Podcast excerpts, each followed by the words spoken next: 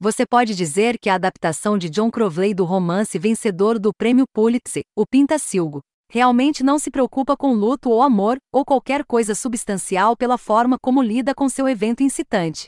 Para este olhar frio, sem coração e estéreo sobre a culpa do sobrevivente em face de uma tragédia sem sentido, você só precisa observar a relação entre o jovem Tel, o Ax Fegley, e sua mãe. Ao fazer isso, você notará que não há nada lá. Não há nuance, textura ou especificidade, apenas uma placa gigante que diz: minha mãe foi morta por um terrorista e agora estou triste.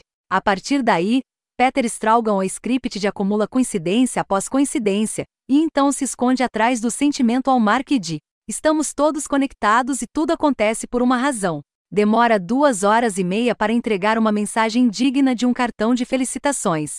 O Pintacilgo deseja muito ser sobre as coisas que importam, mas falta-lhe estilo ou substância para ser algo mais do que uma gigantesca perda de tempo. Theodore Decker, Ansel Elgort, está em um quarto de hotel em Amsterdã prestes a cometer suicídio, mas antes disso, ele precisa pensar em toda a sua vida. Ou pelo menos a partir do momento em que estava no Museu Metropolitano de Arte com sua mãe, e em seguida, um terrorista se explodiu. A partir daí, o jovem Theodore conhece pessoas que são legais com ele, como a rica família Barbour, e pessoas que são más com ele, como seu pai caloteiro. Luke Wilson, esses relacionamentos tecem uma trama inventada de traços largos e conexões superficiais, e quando Theodore crescer, ele ainda não consegue superar a culpa de perder sua mãe, que para fins de enredo, só existe como mãe morta. No entanto, a salvação de Teodoro pode vir na forma de uma pintura chamada O Pintacilgo, que suponho ser um nome melhor do que símbolo da dor e da tristeza de Teodoro. Duvido que qualquer coisa salve o Pintacilgo, mas certamente sofre com sua estrutura. Em vez de cortar entre Tel como uma criança e um adulto, a primeira metade é em grande parte Tel como uma criança, e a segunda metade é Tel como um adulto. Mas porque o personagem é tão fracamente desenhado, e definido apenas por sua dor, a única razão você sabe que eles são o mesmo personagem é que estão tristes, bem vestidos e usam óculos. Apesar de Oax Fegley ser um jovem ator talentoso, o Theo que vemos não parece uma pessoa real existindo em um mundo real. Tudo bem que ele se preocupe com interesses adultos como antiguidades e música clássica, mas ele não se comporta como uma criança nem um pouco. Ele é um adulto que por acaso está no corpo de um pré-adolescente. O horror que Theo experimenta é particularmente grosseiro, por causa da forma como o filme o mostra.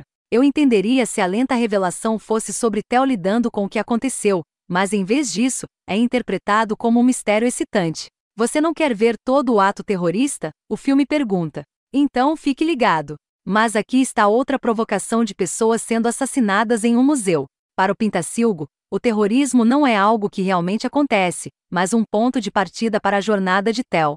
Tel vai morar com os gentis Barbours, mas em nenhum momento ninguém, nem mesmo a Santa Senhora Barbour, Nicole Kidman, sugerem que uma criança que viu sua mãe morrer em um bombardeio pode precisar de terapia. Nem ninguém argumenta contra a terapia. Alguém cometeu um terrorismo, mas o bom e velho Teodoro acabará ficando mais rico com a experiência. Obrigado, terrorismo. No fundo, o Pintacilgo quer pintar um retrato da América do século XXI, mas não quer realmente comentar sobre isso de forma alguma. Tel começa o filme com um ataque terrorista, um paralelo com o 11 de setembro, quando ele se muda com seu pai para o Arizona. Em meio a uma crise de execução hipotecária, e Tel acaba se viciando em opioides, essas três coisas são todas as principais crises dos últimos 18 anos. O Pintacilgo as trata apenas como um tempero divertido para a jornada interminável de autorrecriminação de Tel. O filme nunca quer mergulhar muito fundo em nada, e em vez disso, apenas espalha um monte de questões,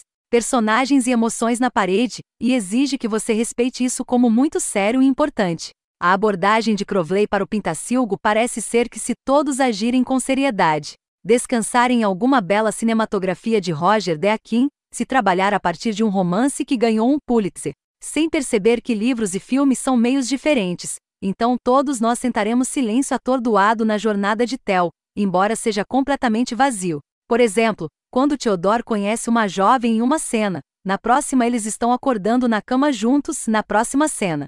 Ele percebe que ela o está traindo, e fica com o coração partido. Para um filme que certamente não tem pressa, todo esse relacionamento romântico se passa em menos de 10 minutos. Pinta-se o Gawker seguir em frente sem investir tempo ou os detalhes que essa história exige. exige crédito sem fazer o trabalho. O Pintacilgo não é apenas uma imagem insípida de prestígio, também é grotesco. Em vez de explorar a tragédia e a dor de qualquer maneira significativa ou pensativa, oferece uma homilia vaga. Procura confortar sem compaixão. A melhor cena do filme é quando o mentor de Tel, Obi, Jeffrey Wright, explica antiguidades. Se este filme fosse apenas duas horas e meia de Ansel Elgort e Jeffrey Wright, fazendo Antiques Roadshow, seria infinitamente melhor, porque pelo menos seria honesto, e você poderia aprender alguma coisa.